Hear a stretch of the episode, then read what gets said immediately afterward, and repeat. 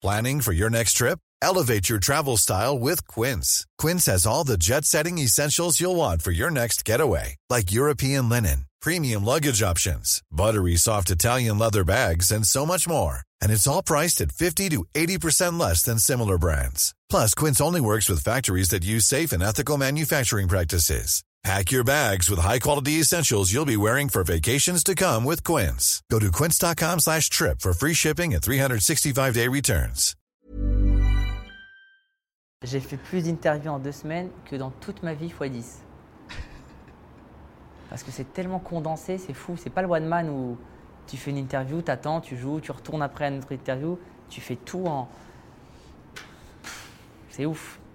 On est avec Nouchi Salut Ça va Ça va et toi Je suis content de te voir. Ah ben moi aussi, dis donc Ça faisait longtemps plus qu'on s'était pas Ouais, vu. Ça fait très longtemps. J'ai raté, tu m'as, à chaque fois tu m'as invité à tes pré-projections que tu faisais, euh, genre pour tes Test. tests, c'est ça? Oui, il faut expliquer aux gens parce que j'ai appliqué la, la méthode de, de mon, de mon one man au cinéma. C'est-à-dire qu'une fois que j'avais le film, je voulais euh, être certain que toutes les blagues fonctionnent. Du coup, j'ai fait plein de petites projections, euh, 5 personnes, 10 personnes, 15 personnes. J'en ai fait une vingtaine. Ah ouais Ouais, et j'ai affiné et, et j'ai trouvé du coup, à mon sens, la meilleure combinaison pour les blagues.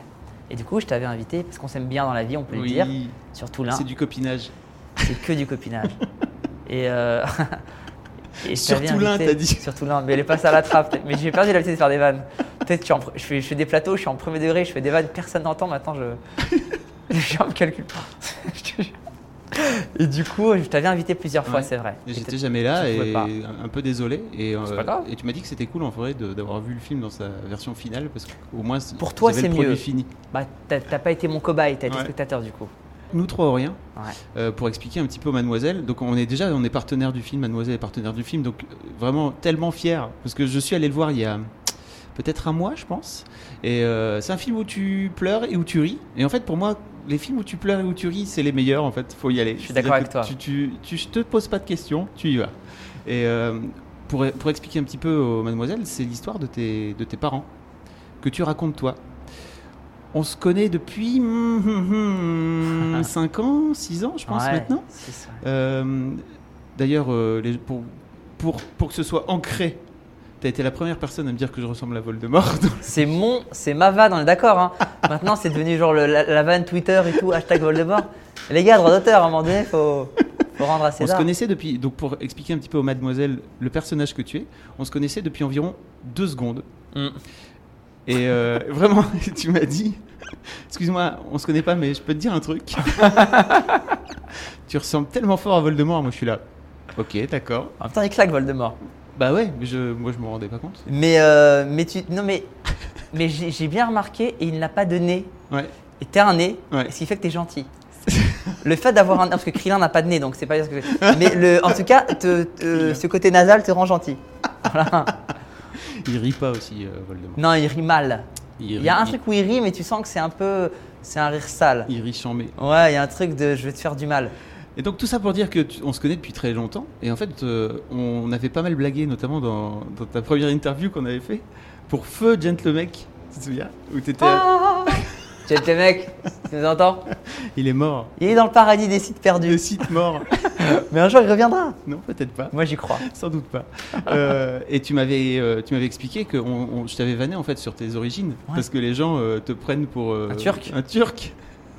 Là, Bah, ils vont savoir, là, si ça c'est que- Je pense que tu as fait ce film pour ça en fait à la base. C'est la seule raison. Oui. C'est ce qui m'a pris deux ans de ma vie, qui a fait dépenser 8 millions d'euros à des gens, qui fait que je me tape le tour de la France en avant-première, je fais 13 interviews par jour. C'est pour dire que je ne suis pas turc. Pour qu'on arrête C'est de la seule t'associer au kebab.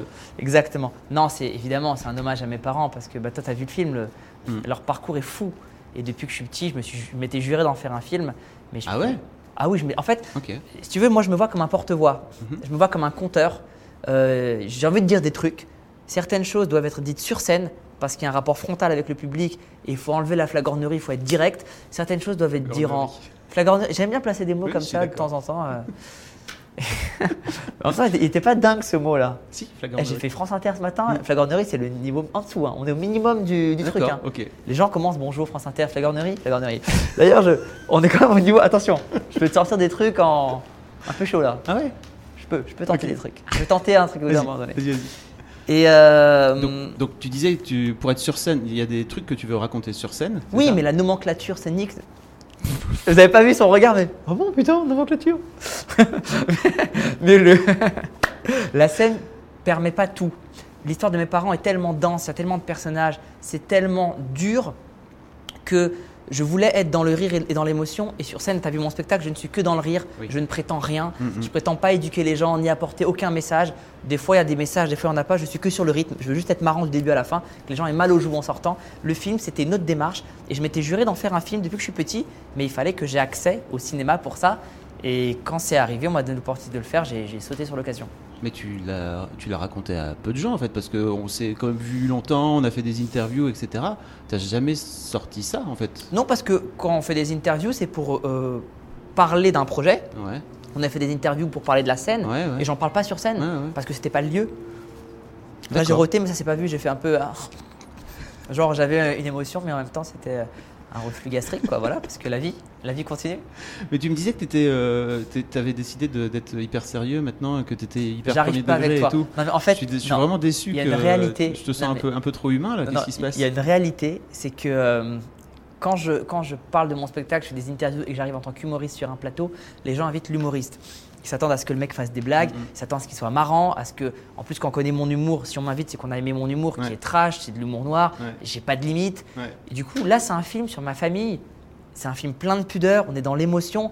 J'ai pas envie de gâcher toute la promo avec euh, une blague sur la pédophilie, tu vois. Oui. Donc euh, c'est vrai que c'est pas je me contiens, mais, euh, mais j'ai eu deux trois blagues zoophiles que j'ai gardées pour moi, effectivement, sur des plateaux. Non mais tu vois, je, suis. Michel Drucker. Voilà, mais avec toi, j'arrive pas, j'arrive pas à. Ah, chez Drucker, j'étais comme ça. Et C'est super en plus, mais non mais c'était super. Il, il a adoré le film, Michel. Ah il ouais. était, euh, je dis Michel moi parce qu'on Tu est- dis Michel on- maintenant. Je dis Michel. Changé. Et je dis Mich Mich des fois. Mais bon.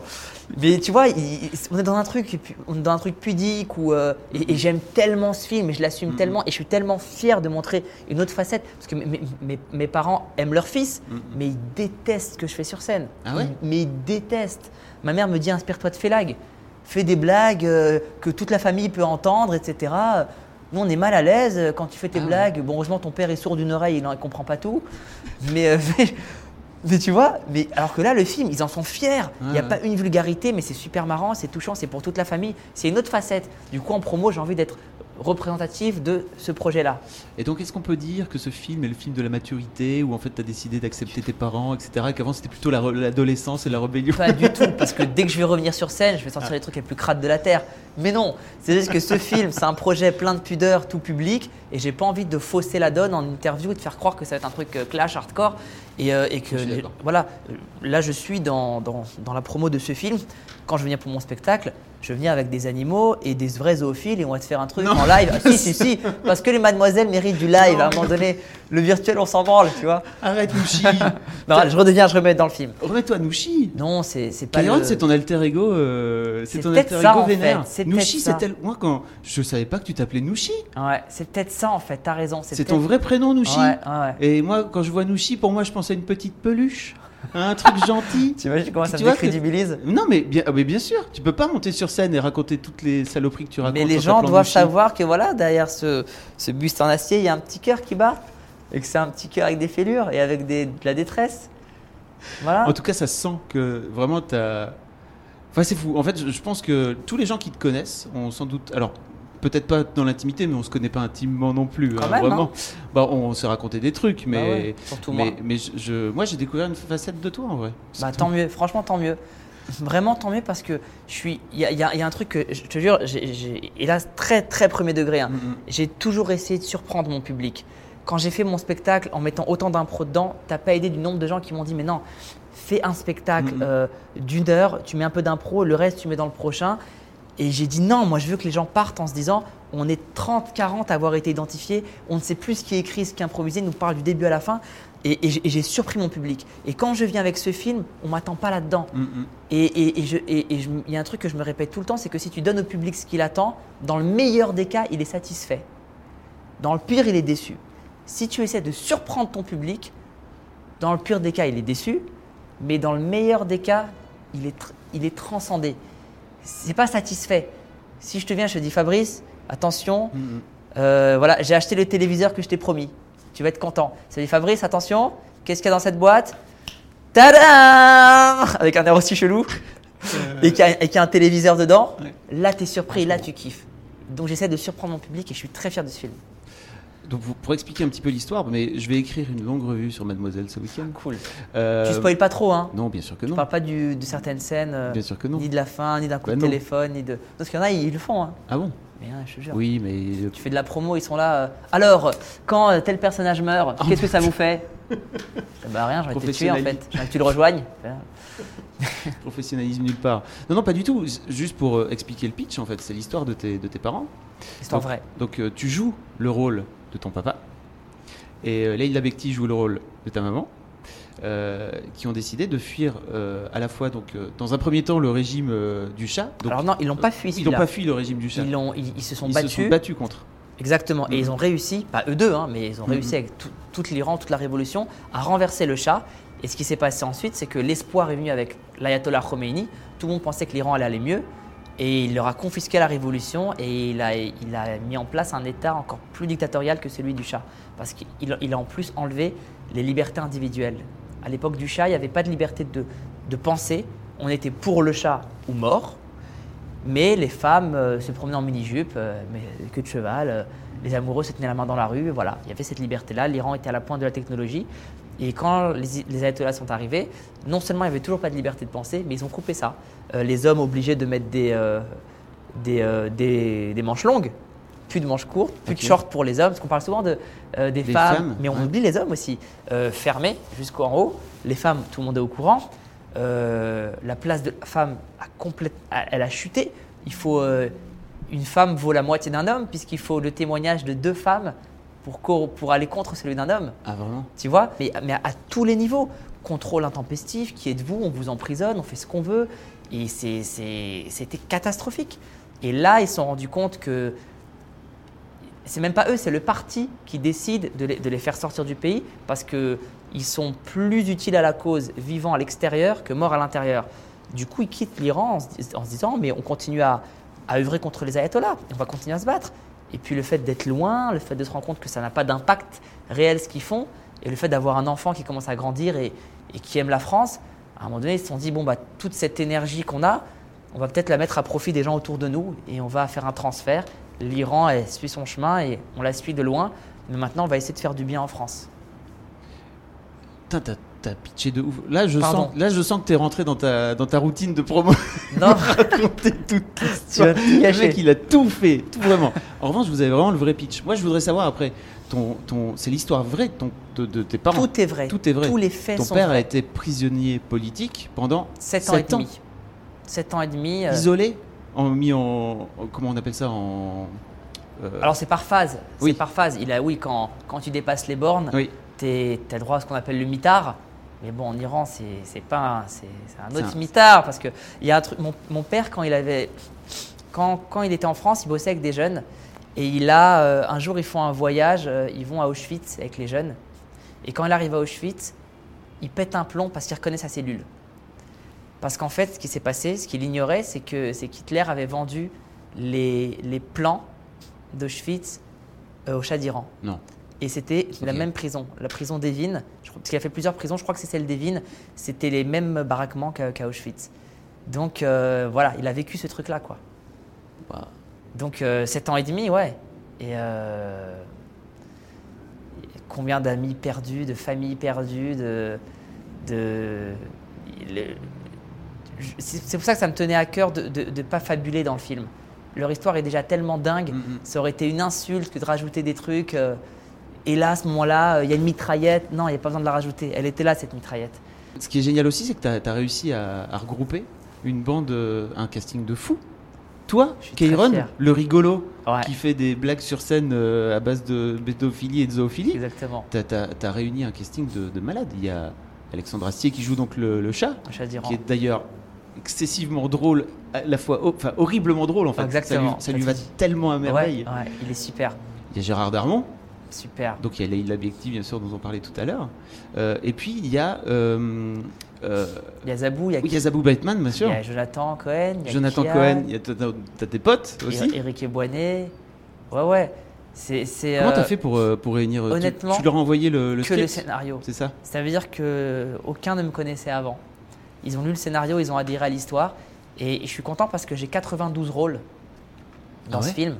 Ouais, Ouais. J'ai 92 rôles et, et j'ai des pointures pour les. Franchement, pour les. euh, allez, les 20 premiers en termes de noms, j'ai des pointures. Et pour les autres, c'est des pointures de jeux, mais pas encore connues. Du coup, il y a des têtes qui sont révélées. Et t'as- quand tu as Michel Vuillermoz de la comédie française, Oui. le gars, c'est un mastodonte qui me dit écoute, euh, je sais même pas, je dois avoir le 15e rôle, le 16e rôle, mais je dois avoir trois jours de tournage en tout.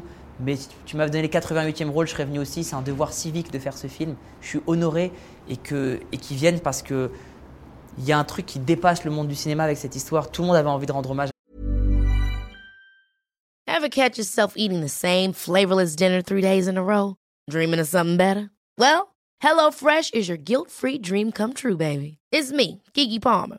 Let's wake up those taste buds with hot, juicy pecan-crusted chicken or garlic butter shrimp scampi. Mm. Hello Fresh. Stop dreaming of all the delicious possibilities and dig in at HelloFresh.com. Let's get this dinner party started.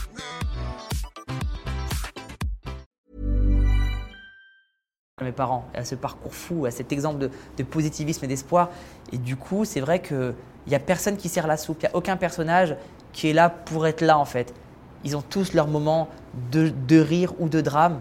On est constamment sur le fil entre les deux. Et je voulais des acteurs qui soient euh, qui aient des vrais tempos comiques, qui soient capables de vendre des vannes et qui de l'autre côté soient bons dans l'émotion aussi. Et c'est le point commun de tous les acteurs et il est là le lien. T'étais éducateur social avant de. J'étais agent de prévention d'éducation, ouais. Ah, qu'est-ce que Alors, En fait, c'est un poste parce que t'en parles dans ton. Là, ouais. pour le coup, c'est. T'en Exactement. parles. En fait, mon, mon- mon- mon père a créé une structure à Pierrefitte qui s'appelle l'AFPAD, au- autour de la médiation du droit pour rendre ça accessible aux, aux habitants. Et euh, ça marche vraiment bien, pour preuve que quand tu arrives à Pierrefitte, il n'y a pas écrit ville fleurie, il y a écrit ville médiation. Et les partenaires de Pierrefitte au niveau de la médiation, donc les équivalents, c'est Liverpool, Montréal, Turin.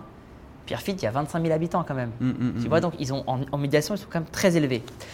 Et euh, ils, ils- ils font des projets pour les femmes, pour les jeunes, pour les adultes. Et ils voulaient mettre en place un projet pour les enfants décrocheurs, les enfants qui sont exclus des collèges.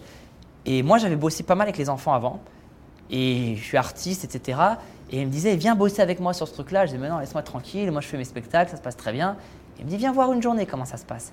Je suis venu une journée et je suis tombé amoureux des gamins. Et j'ai dit, mais je peux, je peux pas repartir à ma vie comme si de rien n'était. Il y a un truc, il se passe un truc ici, en fait. Et euh, je suis resté 4 ans. Je suis resté 4 ans. On a mis au point une méthode qui aide les élèves euh, qui sont exclus. Et euh, j'ai quitté l'aventure après 4 ans parce qu'on m'a éliminé. Ils ont tous fait comme ça. Non, j'ai quitté, j'ai- quitté l'aventure après 4 ans parce que mon spectacle de- de- devenait trop Oui. important et ce projet-là aussi. Il fallait choisir et je me suis juré de revenir plus tard à, à- à- à l'éducation. Mais je suis très fier parce qu'il a été adapté dans plein de collèges en France cette méthode de travail pour aider les enfants décrocheurs. Donc, j'ai pas été éducateur, c'est un poste qu'ils ont créé spécialement. Ça, ça- ça s'appelait agent de prévention et d'éducation. D'accord. Et donc, c'est ton père qui t'a filé la. la veine? Ouais, je pense. Hein. Tu- Je pense, c'est le fait de le voir, de voir ma mère, de, de les voir tout le temps avec les autres. Et euh, en fait, ouais, quand, quand j'avais, quand j'avais 15 ans, j'étais animateur en, en, en association. Les, les- les élèves avaient, euh, avaient 13 ans et ne savaient pas que j'avais 15 ans. J'a- J'avais l'air d'en faire 20 et je parlais avec euh, une certaine maturité qui n'a pas faibli depuis. On peut en parler. Je pense que le plus important dans un. Excusez-moi. Tu, tu cherchais pas du tout, mais je pense que. Enfin, j'imagine que tu t'en rendais pas compte à l'époque, mais c'est sans doute un signe. C'est que. Ton, moi, j'ai vu ton film le, quelques jours après la, la révélation de la fameuse photo de ce, de ce gamin, Ilan, euh, retrouvé noyé sur les plages turques. Et il y a un moment donné où, quand effectivement tes parents arrivent en France, tu dis. euh, la voix off dit euh, on arrive dans le pays euh, des droits de l'homme. Et la là, première évolution, exactement.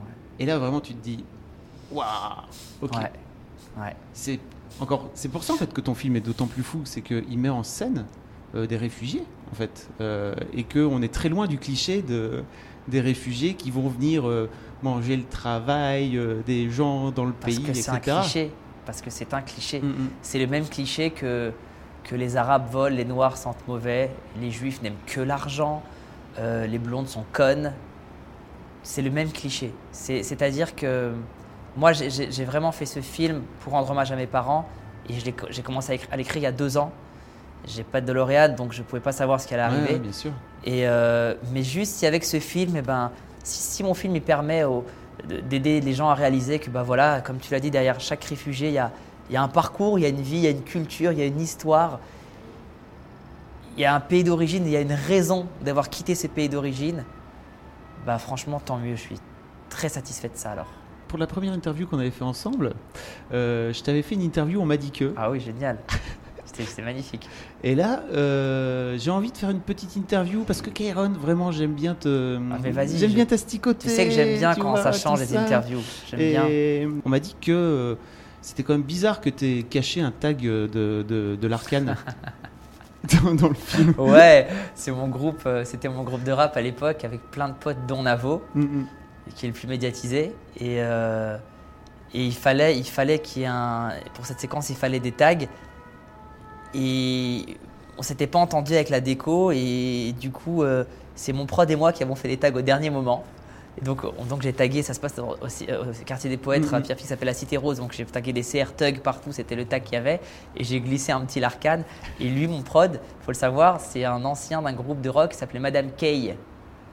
Ah ouais? Ouais. C'est, il est devenu producteur entre temps. Il a, il a créé ma major compagnie. Aujourd'hui, il fait de la production de Ah, films. d'accord. Il s'appelle Simon Istolainen. Il est brillant, ce type. Et, euh, et lui aussi, il a glissé un petit Madame Kay. Et je lui ai dit Putain, tu déconnes. Personne n'écoutait Madame Kay en banlieue. Faut arrêter tes conneries. Et pour l'instant, personne ne m'en a parlé. et je suis débile pour le faire moi-même en interview. Tu vois la, la, la stupidité du mec ou pas? On, on m'a dit qu'en revanche, euh, vraiment, vous étiez pas du tout du genre à taguer à l'époque, quoi. Ah non, jamais. Donc euh, c'est c'est du bidon. Non, on- ah oui, évidemment, c'est bidon. On était, on était des. Vous êtes du rap conscient, tu vois C'est-à-dire que. Non, on mettait nos flyers partout. On, on avait des flyers, on était tellement contents. C'était. Tu sais, quand t'as 15 ans et que t'as as un, fl- t'as un flyer et que tu peux le coller de ton groupe de rap avec ton disque, tu ne dors plus. Donc on les collait par terre sur nous. Ah, vite, viens là, putain, colle un fly.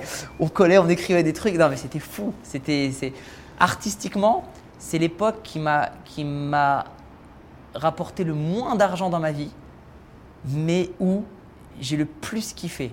Et il y a un poustillon qui est sorti en même temps, tu as vu le, sur le P, un Je l'ai gigot. pas vu, mais euh, je La caméra l'a vu, tu pourrais faire des zooms. Les- Avec l'arcane, putain, j'ai des souvenirs, c'est fou. C'est tellement fou. C'est les premiers tout en fait. Première radio, première interview, premier, premier pas sur scène, premier euh, délire entre potes, premier voyage, première nuit d'hôtel. euh, quand tu fais un parcours artistique, c'est, ces moments-là, ils sont dingues. On m'a dit que, que en fait, le, le rôle de, de ta maman dans le film euh, était assez proche de ta vraie mère. Oui, Vraiment. Ah oui, Qui est un peu du genre, euh, elle est pas là pour plaisanter, quoi. En fait, elle est très marrante, elle est très cool, mais euh, quand elle veut parler, elle parle. Et quand elle veut te couper la parole, elle te coupe la parole. Pourquoi? Parce que c'est la vie, en fait. et elle coupe la parole à mon père trois fois sur cinq. Et, lui, tu vois qu'il est dans un truc où. euh, un début de rébellion, mais la flemme, en fait. La flemme. Elle est vraiment comme ça. Et en même temps, euh, elle est courageuse, elle est brave et, elle est de mauvaise foi. Quand elle se trompe, c'est, elle s'est pas trompée. C'est que t'as, t'as pas tout compris, en fait. Ou qu'elle avait pas l'information au moment. Mais non, tu viens de me mentir. On a la preuve vidéo. Non, elle me ressemble. C'est pas, pas tout à fait moi. Tu vois, elle est comme ça, mais en même temps, voilà, c'est, une mère louve, elle protège sa famille et, et, euh, elle est sensible et, et elle est droite. Tu vois, c'est, elle ressemble beaucoup à Leïla, elles sont très proches. La preuve, c'est que Leïla, je lui ai proposé le rôle et j'avais pas vu un seul film. Je l'ai vu chez Ruquier.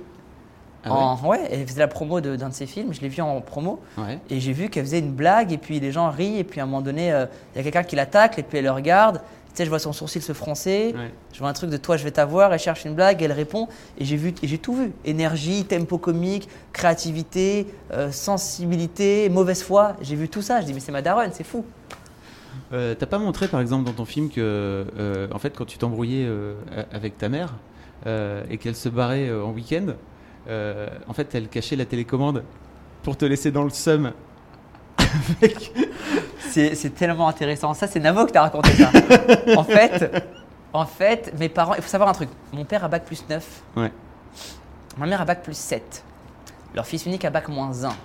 D'accord? C'est pas une vanne de spectacle, c'est une réalité. Et, du- et je regardais beaucoup la télé quand j'étais petit. Et ils ont tout fait pour me, pour me faire bien travailler. Ils m'ont ramené des profs à la maison, et je leur parlais de rap et tout. À la fin, les mecs devenaient fans de ce que je faisais en rap. Ils disaient Putain, mais il a un talent dans la musique, faut le laisser continuer. Ils m'ont envoyé dans des stages d'été pour travailler, j'y allais jamais. Ils ont tout fait. Ils ont tout fait, tout fait. Et à un moment donné, leur axe de travail, ça a été de- d'enlever les nuisances. Et pour eux, une des nuisances, c'était la télé.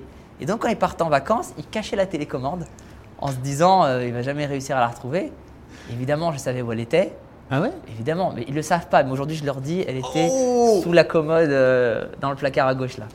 Donc du coup là, ils vont dire quoi? Révélation Hashtag on s'y attendait pas. et du coup, euh, je, la- je, re- je regardais la télé. Et puis quand ils revenaient, je la rangeais. Je disais putain, mais quand même, laissez-moi regarder la télé. Il y a déjà un sens aigu de la comédie.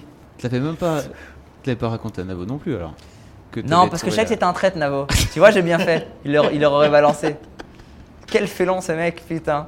Elle a de la chance que je l'aime. T'as pas, t'as pas non plus montré que, euh, en fait, euh, à un anniversaire ou à Noël, euh, t'es- comme ta famille, elle savait que t'aimais bien euh, la musique, ils t'ont offert un Oh, super cadeau. magnifique. Alors il faut le savoir. C'est génial, cette histoire est C'est magnifique. magnifique, c'est-à-dire que j'ai eu les pires cadeaux de l'univers à mes anniversaires, à tel point que je ne fête plus mes anniversaires et que quand on me dit joyeux anniversaire, j'ai un, un sentiment de donnez-moi une couverture chaude, j'ai froid. Je sais pas ce qui va se passer. J'ai des aigreurs d'estomac parce que, oui, par exemple, oui, un jour, mon, mon grand-père m'offre, euh, mais très sûr de lui, hein. en, en premier degré dans les yeux, il me regarde et il me dit tiens, joyeux Noël.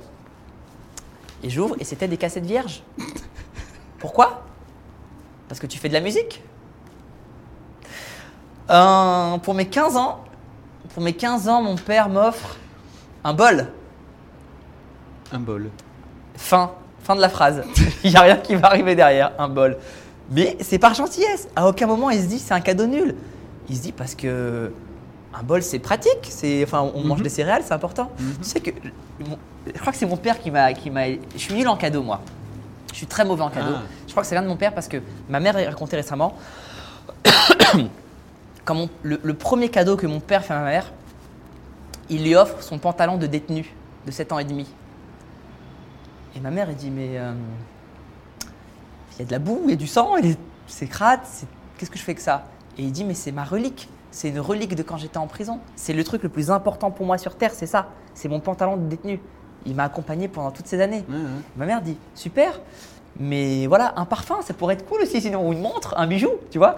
Et en fait, bon, je crois que mon père m'a élevé dans ce truc de on s'en fout du cadeau. Je ne suis pas cadeau du tout, je, je suis très mauvais en cadeau et quand. Je les prends avec plaisir, mais je suis mauvais là-dedans. Mm, mm, mm. Je crois que ça vient de lui. Mais pour moi, c'est une qualité. Tu fais une tournée de ouf. C'est dingue. Vraiment, c'est dingue. Euh, Alors moi, je vois des standing ovations. En plus, t'es à fond, mec. Sur Twitter, tu retweets tout. Mais bon, je- normal. C'est le travail de deux ans. Et c'est aussi un truc de. En fait, quand quelqu'un m'é- m'écrit euh, Putain, je sors du, du film de Kairon, dingue, j'ai ri, j'ai pleuré, film de l'année, il me met un truc aussi dingue, j'ai envie de lui renvoyer l'ascenseur et je sais pas comment. Donc, soit je mets merci, mais je vais mettre 1000 merci par jour, et en retweetant, je me dis que c'est aussi un moyen de le remercier. Tu lui envoies un peu du buzz, quoi. Je sais pas, que- je, suis- vraiment. Tu sais que je suis mauvais en réseaux sociaux, ça. Tu sais à quel point je suis pas connecté, que je suis, je suis un peu à la ramasse. Tu lui envoies du buzz, c'est pas grave. Je lui envoie du buzz. Ouais. Ça- C'est cool ça Hmm, ça dépend après si tu lui envoies trop de buzz. Mais en vrai, non, mais c'est à dire qu'il y a un moment donné où tu retweets tout, mec. Mais c'est génial. On peut pas t'en vouloir. C'est à dire que je pense que. En plus, les- tu sais que je fais attention, je, je retweet que les trucs qui sont vraiment superlatifs. Ouais. Tous les trucs, j'ai aimé, c'était chouette, je Ouais. l'aimais pas en plus. Ouais. Non, mais c'est pas, c'est pas, c'est pas pour faire genre, mais je te jure, je- j'essaie de, de, de retweeter des trucs quand même vraiment cool où le, où le mec a fait un effort aussi, tu vois. De, ah oui. Je vois ce que tu veux dire. Tu vois Euh, Mais après, non, je te jure, c'est vrai que c'est dingue. Lille, Le Mans, Strasbourg, en région parisienne, Montpellier, Nice, Lyon, c'est fou. Les salles sont blindées, les gens se lèvent à chaque fois. Et il y a un signe qui ne trompe pas, c'est qu'à la fin, quand moi j'arrive sur scène, ils sont, euh, ils sont debout, ils applaudissent, ils sourire aux lèvres et les yeux mouillés. hmm, hmm. Et c'est un, un état que je ne connaissais pas. Oui. C'est fou, c'est fou. Les critiques sont, sont, sont dingues. Euh, Il y, a, il y a une empathie sur ce film, il y a une bienveillance générale. Je suis, je suis très fier, j'ai très hâte. Tu t'es mis tout nu? Vraiment. Mm. Ouais. Vraiment, ouais, j'ai raconté ma vie. J'ai raconté le truc le plus perso qui soit. Et j'ai essayé d'en faire le, le projet le plus universel qui soit. Bah oui. Mais en général, c'est comme ça que ça se passe. C'est-à-dire que je pense que plus tu. Si, c'est un. C'est un biographe qui s'appelle Gonzague Saint-Brice, tu connais ou pas? Ok, non. Qui m'a dit un truc. son nom. qui- Non, vraiment. qui a écrit de- des biographies de plein de personnages historiques et tout, et qui disait, en fait, plus vous allez vers le personnel et l'intime, plus vous allez toucher à l'universel. Et en vrai, je pense que c'est un peu ça qui se passe avec ton film, et je Ah, pense que, que les gens à travers toi euh, vivent aussi ton histoire et euh, sans doute arrivent à se raccrocher à des trucs qu'ils ont pu vivre eux, etc., etc. En tout cas, Nouchi, c'est un film magnifique. Merci vraiment. mais- Bravo. Et, et on se connaît, tu sais que voilà, je suis, je suis sincère. Vraiment, ça me touche de ouf. Tout le courage du monde, et nous, on sera derrière toi chez- sur Mademoiselle. Tu peux compter sur nous. Moi, j'invite toutes les Mademoiselles à, à aller voir. On a une séance. On a une séance, mais à Paris. Ouais. Euh, on a une séance à Paris le, Ah oui, c'est vrai. le 3. Bah oui, excuse-nous. Monsieur On est, National. on est national ainsi qu'international. Ah bon Bah, les francophones Ah, euh, sur putain, Mademoiselle. On, est, on, a, on, est, on a des Belges. Je suis très on a content des que ça ait bien pris. Je vais en. Suisse bientôt pour le film. Ok. Je fais une avant-première le, le 10, je crois. Le 10, octo- 10 le 10 novembre Ouais. 10 octobre. Et ouais, on a, on a, on a une avant-première ensemble. euh, Mardi, mardi MK2. euh, Ouais. Tu le mets quand en ligne ça? Avant. Bisous À très vite. Salut Salut les zouzous Tu vois, je gâche tout à chaque fois. C'est relou. Remarque, on se met bien de la crème euh, pour les hémorroïdes sur les cernes. Ah oui, c'est vrai que ça, ça a des vertus. euh, Oui, c'est une maquilleuse qui m'avait qui m'avait appris ça, que pour les cernes, c'était bien de mettre de la crème pour euh, hémorroïdes. Alors la question c'est est-ce qu'on peut mettre de Even when we're on a budget, we still deserve nice things. Quince is a place to scoop up stunning high-end goods for 50 to 80% less than similar brands. They have buttery soft cashmere sweaters starting at $50, luxurious Italian leather bags, and so much more. Plus, Quince only works with factories that use safe, ethical, and responsible manufacturing. Get the high-end goods you'll love without the high price tag with Quince. Go to quince.com slash style for free shipping and 365-day returns.